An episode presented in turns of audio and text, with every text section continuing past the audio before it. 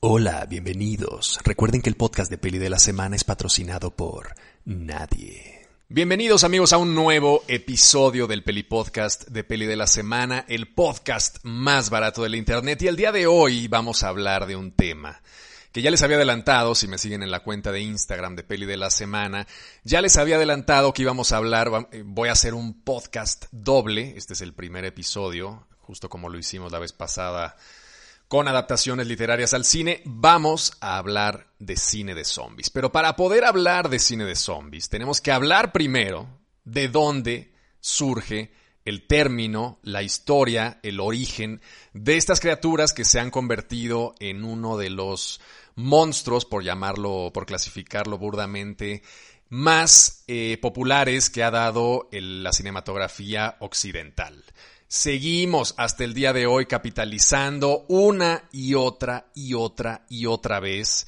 la exitosísima fórmula del zombie que pues es una especie de ente eh, sin mente propia que intenta sobrevivir de la única manera que puede que es comiendo eh, restos humanos de gente que está bien.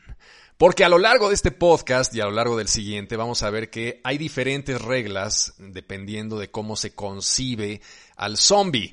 Eh, ¿Por qué algunos zombies comen cerebros? ¿Por qué algunos otros eh, solamente matan? Este, ¿De dónde? ¿Por qué no se comen entre ellos? ¿Cuál es un poco la lógica detrás de esta de estos seres que, a pesar de que son como muy básicos, que representan una especie de involución humana, son complejos o más bien tienen detrás de ellos ciertos mensajes y cierta semiótica que nos eh, representa muchas cosas de la sociedad, que sirve para criticar algunos aspectos sociales. El cine de zombies, como vamos a poder ver, es un cine que está siempre muy ligado, muy, muy ligado a contenido social respecto de eh, cómo se conduce, o más bien los vicios ocultos de nuestra sociedad. ¿Y por qué es así? ¿Por qué no los vampiros o por qué no este, los eh, hombres lobo o yo qué sé? ¿Por qué los zombies tienen ese altísimo contenido social? Porque su origen es un origen que carga con una simbología muy ligada al contenido social. Y esto sucede porque en el oeste de África, en la zona este, occidental de África, se desarrolló una religión que se llamaba el vudú, que de hecho se llama el vudú y que se sigue practicando al día de hoy y que fue muy fuerte en la zona de Occidente en África. Ahora, la parte occidental de África es la parte de donde salieron precisamente todos estos barcos cargados de esclavos rumbo a América.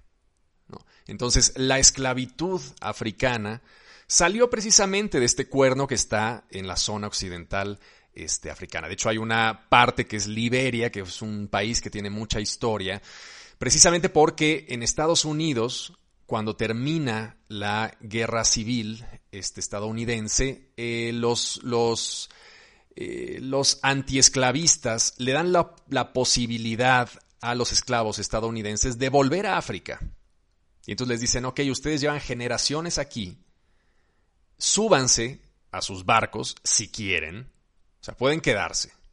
Cuando los estados del sur pierden la guerra, se arma un desmadre y este, los, los esclavos de repente se encuentran libres, pero no tienen nada. Y entonces los estadounidenses blancos les dicen, bueno, eh, pues ya se acabó la esclavitud y ahora qué pedo.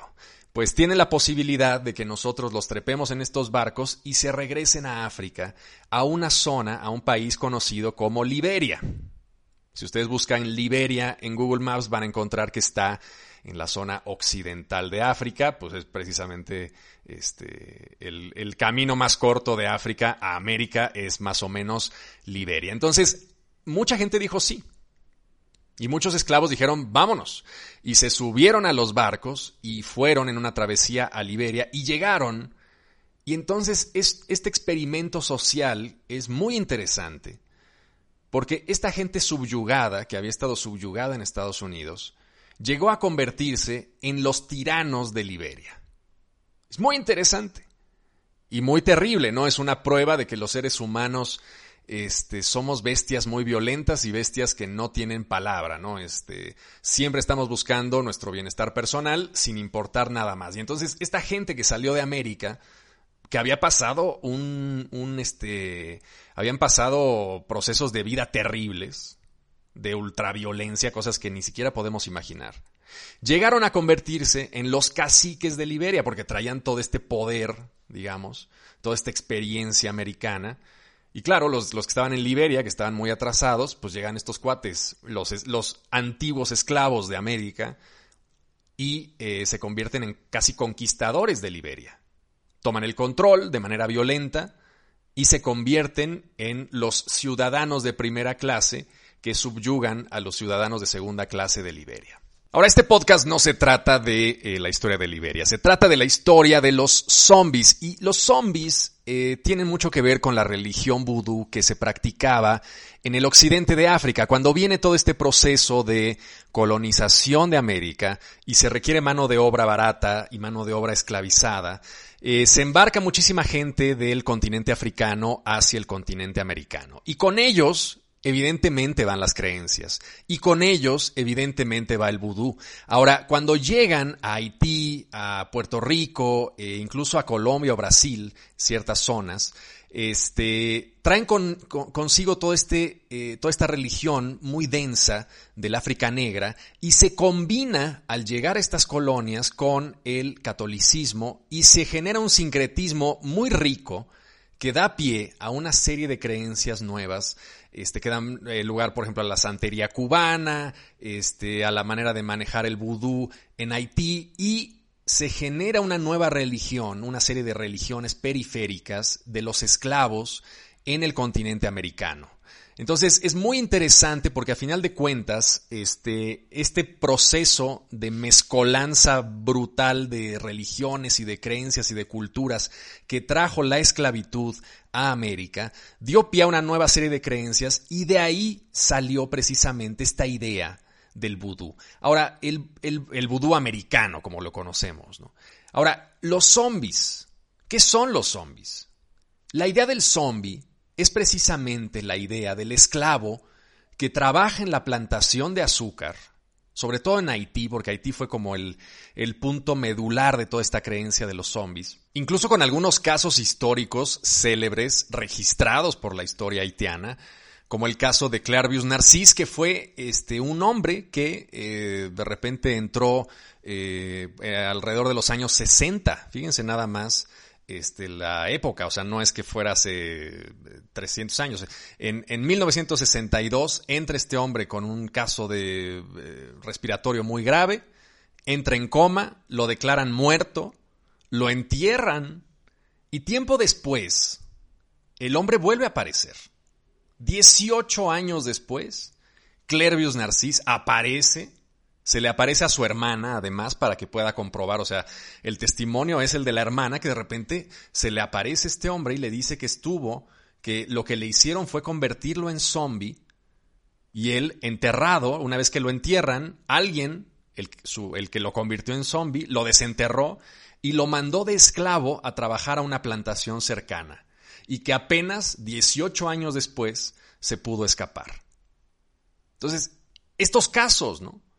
Estos casos documentados, históricos, de que, que, nos hacen ver que el zombie, la idea del zombie, es precisamente la idea del eh, dueño de esclavos para controlar a un gran número de, eh, de esclavos africanos, de origen africano, en América, para poder trabajar la tierra, sin darles absolutamente nada, tratándolos como auténticos animales y violentándolos al punto de que estos seres estos, estos seres humanos dejaban de tener todo atisbo de voluntad, ¿no?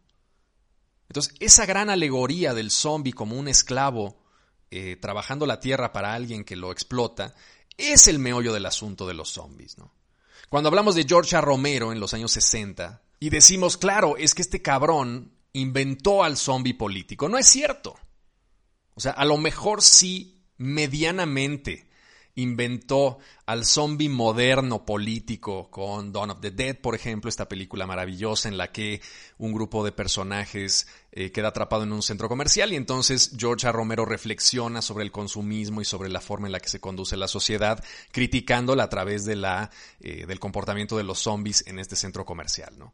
Ahora, no es que a él se le haya ocurrido la idea de politizar la figura del zombie.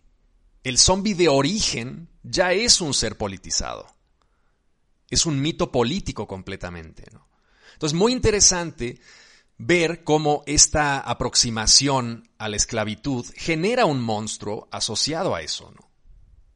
El monstruo del zombie. El, el, ser humano carente de voluntad, carente de lenguaje, que lo único que hace es caminar, existir, repetir una operación una y otra y otra y otra vez. La mecanización del cuerpo que elimina cualquier rasgo de voluntad propia, ¿no? de, personalidad.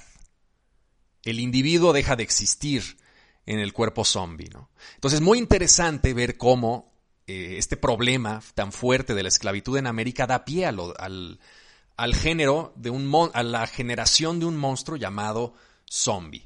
Ahora, dentro de toda esta mitología, que nosotros la vemos como una alegoría y como algo mítico y tal, realmente la gente que practicaba el vudú o que practica el vudú cree que es real, ¿no? Hay de hecho una especie de sacerdote vudú que se llama el Bokor, Bokor, que este, utiliza una serie de cosas para una serie de hierbas y, de, y mezcla, eh, muele eh, conchitas de, de, almeja y no sé qué tantas cosas, huesos de animales y tal, para generar una cosa que se llaman los polvos de zombie. Y los polvos de zombie realmente existen. Se llaman, tienen una cosa que se llama tetrodotoxina que es una neurotoxina que cuando tu piel, si tú la pones en contacto con la piel, genera una serie de síntomas similares a los del zombie, ¿no? Tienes una confusión mental, tienes problemas respiratorios, tienes dificultad al caminar, etc. Entonces, este, estos brujos, los bocores, utilizaban estos polvos para convertir a la gente, entre comillas, en zombies y poder manipularlos al estar en un estado mental débil, ¿no? Con esta toxina, con esta neurotoxina. De hecho, hay una película muy bella que les recomiendo muchísimo, que recupera un poquito esta idea del zombie, no solamente como ente político, sino como alegoría de la, la clásica alegoría de la plantación haitiana, que se llama este, Zombie Child, es una película de Bertrand Bonello, que es un grandísimo director francés, y la película es, moderna, tendrá 7, 8 años, es una película que recupera precisamente este, esta mitología clásica del zombie y la actualiza en la Francia contemporánea. ¿no?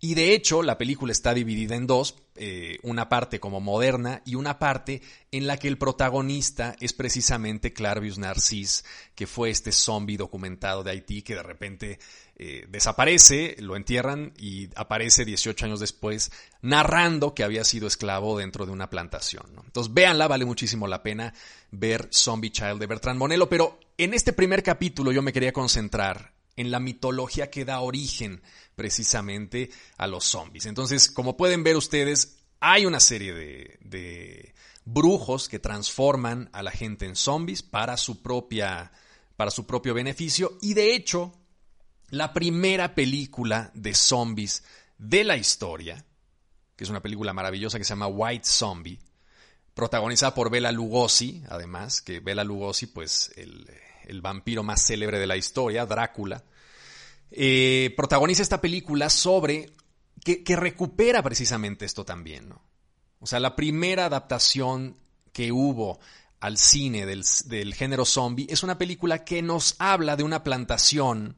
Hay una pareja, es una historia de amor, en la que el, el hombre pide que la mujer se enamore de él y entonces acude con un personaje que es Bela Lugosi, que es un este, médico vudú, con la esperanza de que manipule a la novia, la convierta en una especie de zombie para que pueda él enamorarse, o más bien ella enamorarse de él y poder vivir juntos, ¿no?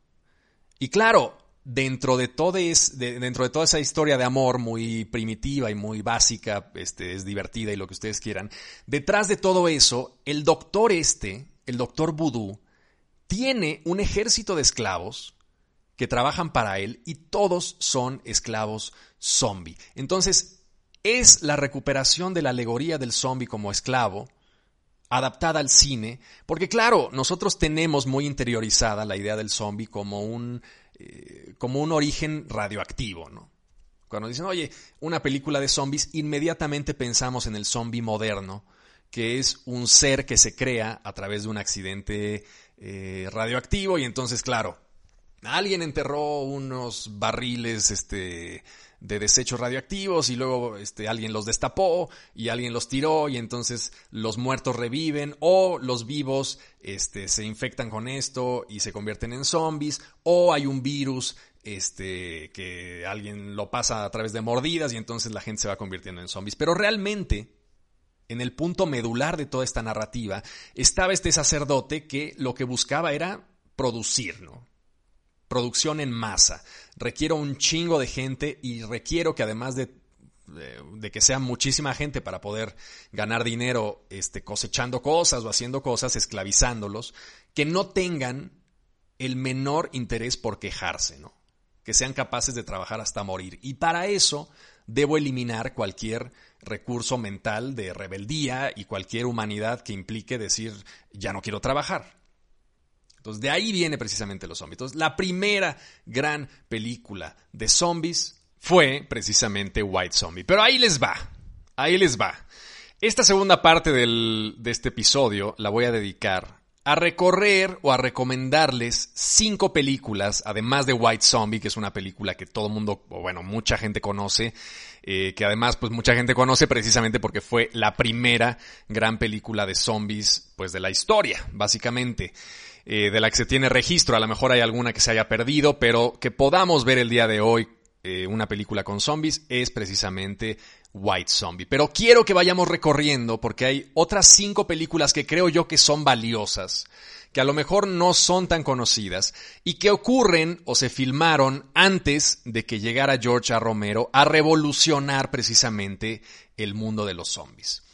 La segunda película que les recomiendo, o más bien la primera de estas cinco películas, se llama The Revolt of the Zombies, la rebelión de los zombies. Y es una película que también dirigió Víctor Halperin, que es precisamente, o fue precisamente, el director de White Zombie. Y claro, como la película fue un éxito, como White Zombie fue un éxito, eh, pues Víctor Halperin dijo, pues voy a hacer otra, y e hizo una película que es bastante malona, pero que vale la pena que la vean en caso de que quieran un poco seguir esta historia, esta breve historia de los zombies, precisamente porque es la continuación o es una especie de continuación un poquito forzada este, de lo que fue White Zombie.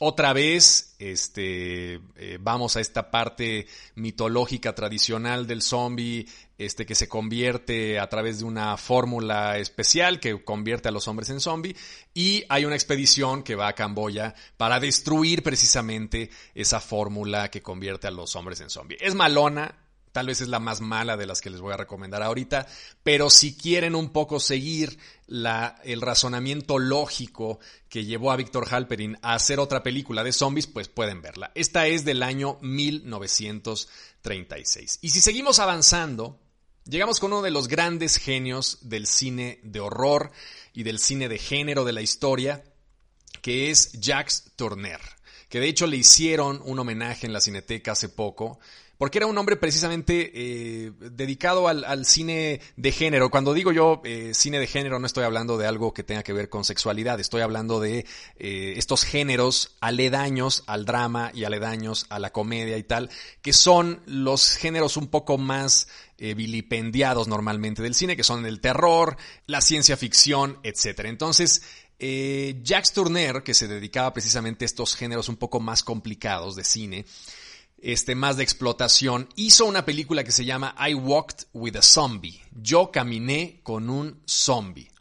Y es una historia de una enfermera que la contratan para que esté, eh, para ocuparse, digamos, de la dueña, de la, de la esposa del dueño de una eh, plantación de azúcar en una isla del Caribe Y entonces, pues se va dando cuenta que están ocurriendo cosas ahí en la plantación. Y otra vez es un poco esa misma historia de los zombies asociados a la plantación. Fíjense cómo se dejó de lado después todo esto, estas narrativas, digamos, clásicas del zombie voodoo.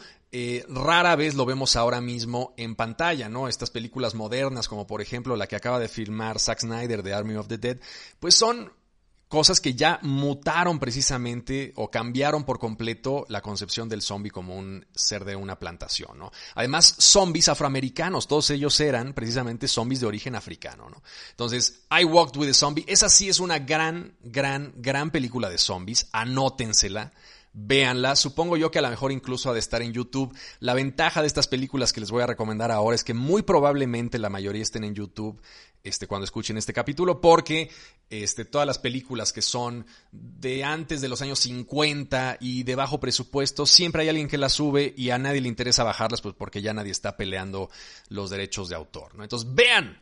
De Jacques Tourneur, I Walked with a Zombie es una de las grandes joyas, de las grandes obras maestras del cine zombie. Otra que también está bastante, bastante bien se llama Creature with the Atom Brain. Esta es una película del 55, ya nos vamos acercando a la era dorada del zombie, ¿no? Pero todavía no, todavía era una cosa de explotación como muy, este, digamos, marginal, eran narrativas que no solían ser como muy comunes, este, durante la primera mitad del siglo XX los zombies aparecieron mucho, pero no tanto ni remotamente como aparecerían en la segunda mitad del siglo XX. ¿no? Esta es una película que se llama Creature with the Atom Brain y es una película de zombies y de nazis. Buenísima.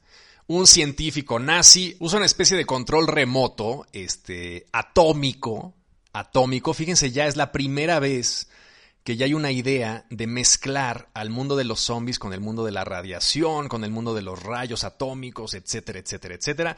Y con este eh, rayo o este, este aparato, que es una especie de control remoto, controla a un eh, monstruo, que es este zombie que no pueden matar, que es prácticamente invulnerable a, balas y a todo y es invencible. Y eh, estos científicos lo utilizan para sus perversos planes. Entonces, es la primera vez que un zombie eh, utiliza o, la narrativa zombie se empieza a mezclar con la parte atómica, con la parte radioactiva, que después usaría George. Romero y los cineastas modernos, entre comillas, para reactivar la narrativa de los zombies y despolitizarla de una cosa que ya no tenía mucho sentido, que era la esclavitud, porque ya en la segunda mitad del siglo XX esta idea de los esclavos y tal estaba pues mucho más ya abolida, ¿no? Ya incluso Rosa Parks había sucedido, entonces ya no era una narrativa tan en boga, entonces para renovarla, para convertirla en algo más de ciencia ficción, se empezó a fantasear y se empezó a utilizar la radiación como un elemento narrativo importante en Creature with the Atom Brain es la primera vez que esto sucede en una película de zombies. Así que búsquenla. La cuarta película es una auténtica gozada eh, que para muchos, y bueno, dentro del canon eh, cinematográfico, que es un poco una mamada también decir cuál es la peor película de la historia, siempre se ha manejado que la peor película de la historia es precisamente esta que les voy a recomendar, que es una auténtica gozada, que les recomiendo 100%, que es una película divertidísima, que, te, eh, que además tiene una de las premisas más demenciales de la historia del cine, que se llama Plan 9 from Outer Space y que la dirige el mismísimo Ed Wood, que también Injustamente, porque es una tontería. Hay películas aburridísimas que son infinitamente peores que Plan 9 from Outer Space, pero Ed Wood siempre ha sido catalogado también como el peor director de cine de la historia por los simplones, pero afortunadamente esa categoría nos permite que Ed Wood sea un personaje popular. Y esta película de Plan 9 from Outer Space se la recomiendo muchísimo porque es una mezcla de... Eh, sci-fi porque son unos, este, eh, la historia es una serie de alienígenas trata de tomar control de la Tierra reviviendo a los muertos con una especie de rayo. Entonces, el plan para tomar control de la Tierra es precisamente reanimar a los muertos. Entonces es una película no solamente de zombies, sino de además de marcianos. Luego además hay este eh, este Ed Wood contrató a Bela Lugosi y a Vampira, que era una, una actriz que hacía papeles de vampira, como su nombre bien lo indica. Este, y entonces una de las últimas escenas de Bela Lugosi sale precisamente en esta película, ¿no? Es la última gran actuación de Bela Lugosi antes de que muriera. Si ustedes vieron esa extraordinaria película de Ed Wood, que se llama, eh, la película se llama Ed Wood y la dirige Tim Burton, que es probablemente la mejor película que haya hecho Tim Burton desde mi punto de vista. Ahí cuenta un poco la historia de la filmación y el hecho de que en esta en esta película, que es la peor película de la historia para muchos, sale la última aparición cinematográfica de Bela Lugosi. Es una auténtica gozada. O sea, es una película que no tiene desperdicio, que todo el tiempo está tirando de una narrativa completamente delirante y que es un batidillo, una auténtica mezcolanza de todos los géneros posibles que se le ocurrieron a Ed Wood y que curiosamente sale una película muy dinámica, muy entretenida y muy bella. Hay dos versiones, les recomiendo que vean la versión en blanco y negro. Hay una versión que después colorearon este, de manera eh, posterior, que también está bonita y vale la pena verla, pero si se van a remitir alguna versión, les recomiendo que vean la, que, la de blanco y negro. Creo que en YouTube está la versión coloreada, pero búsquenla porque vale muchísimo, muchísimo la pena y es una de las últimas películas, fue como el canto de cisne, del cine zombie de los años 50. El cine que había fantaseado de manera eh, un poco mezclando esto sci-fi, esta onda de la plantación, y es como la puerta al cine de George A. Romero. Y finalmente, la última película eh, antes de esta nueva era moderna del cine zombie es precisamente The Last Man on Earth, que es una de las grandes actuaciones de Vincent Price. Vincent Price, si no lo ubican, fue uno de los actores más maravillosos del cine de horror de la primera mitad del siglo XX. Tenía una voz fantástica, este, de hecho un poco volviendo al tema de Tim Burton, si ustedes vieron este primer corto, Tim Burton lo idolatraba, y entonces este primer corto que se llama Vincent, precisamente, es la historia de un chico y su encuentro con el universo del horror, y la voz que narra en off la historia de Vincent es precisamente la voz de Vincent Price. Este, vean el corto, está en YouTube, es una cosa bellísima. Ahora, eh, The Last Man on Earth es una grandísima película muy atípica, que está basada en una novela de Richard Matheson que se llama I Am Legend, y de hecho Will Smith hizo eh, un remake después, este, que seguramente muchos de ustedes vieron, y la película, como podrán, un poco si vieron la de Will Smith, se darán una idea un poquito de cómo va. Me gusta muchísimo más The Last Man on Earth que I Am Legend. Este, pero es un poco esa idea, ¿no? Es un mundo postapocalíptico en donde un personaje que es una especie de cazador vive refugiado, pero el mundo está dominado por unos vampiros que actúan como zombies. Es un maridaje rarísimo porque si ustedes se dan cuenta, normalmente el vampiro, el mito del vampiro es un mito en el que el individuo es importante, ¿no? O sea, está Drácula, está el conde de no sé dónde, este, no es que haya un ejército de vampiros, sino que son cinco o seis a lo mejor que van moviéndose de un lado a otro, este, depredando la zona y tal. Pero en este caso, el vampiro adquiere cualidades de zombie porque se vuelve una especie de dominador de la Tierra sin, mucho, sin mucha posibilidad de raciocinio y que actúa realmente como un zombie. Están buscando comida y están depredando todo eh, sin mayor eh, interés que nada, ¿no? O sea, finalmente no tienen un interés filosófico ni hablan con nadie, son realmente zombies con las características del vampiro. Entonces Vincent Price tiene su casa eh, llena de ajo, este tiene una serie como de espejos para darse cuenta quién entra y poder este, discernir si son vampiros o no. Y entonces es un maridaje bien padre entre el mundo de los zombies, que es este mundo de un colectivo, que es una alegoría colectiva de la sociedad, y el mundo de los vampiros que deja de ser este mundo individualmente interesante, o sea, este mundo del individuo, que es este vampiro seductor y tal, o el vampiro Nosferatu, que es un solo monstruo, pero es un monstruo icónico que, que vive en algún lado y sabes dónde vive y entonces sale y vuelve a entrar. Aquí los vampiros son un chingo, y están tratando de eh, matar a Vincent Price y Vincent Price todos los días tiene una rutina en que sale a cazarlos, ¿no? Para más o menos eh, limpiar la cercanía de su casa. Entonces, es una película bien interesante, bien rara, muy extraña, mezclando conceptos que supuestamente no deberían mezclarse, pero que vale mucho la pena porque precisamente es la última, esta sí es la última, es una película este, que se filmó en 1964, ¿no? 1964, lo estoy viendo ahorita aquí, y es ya la última precursora antes de que Romero dijera, miren, les propongo hacer esto con los zombies, vamos a ver este, qué tal nos va, y que revivió en la mente de la gente el gusto por los zombies, que de hecho nunca había estado eh, verdaderamente vivo, ¿no? O sea, sí eran criaturas como muy conocidas. Estaba el Santo, por ejemplo, también tiene una película, El Santo contra los zombies, pero no formaban parte como forman ahora del imaginario popular, ¿no? Es ahora hacer una película de zombies es casi decir dame dinero, ¿no? Este, ¿quién la va a hacer si es medianamente efectiva, si tiene una trama medianamente eh, divertida y tiene algún tipo de actor fetiche del mundo pop? Esa película va a hacer dinero, ¿no? Entonces, este es el último paso antes de entrar a esa etapa. Entonces quería contarles primero de dónde viene el, universo zombie, tradicionalmente hablando, la, la tradición vudú. Y luego, ahora sí vamos a pasar en el siguiente episodio a esa reinvención del aspecto zombie, modernizándolo, adaptándolo a, a, los cánones actuales de la sociedad y claro, utilizando precisamente esa cualidad del zombie como gran alegoría social en un contexto completamente nuevo. Entonces, vamos a verlo el siguiente episodio. Este, y aquí nos quedamos con Vincent Price. Véanla. Vean, por favor, vean, por favor, The Last Man on Earth.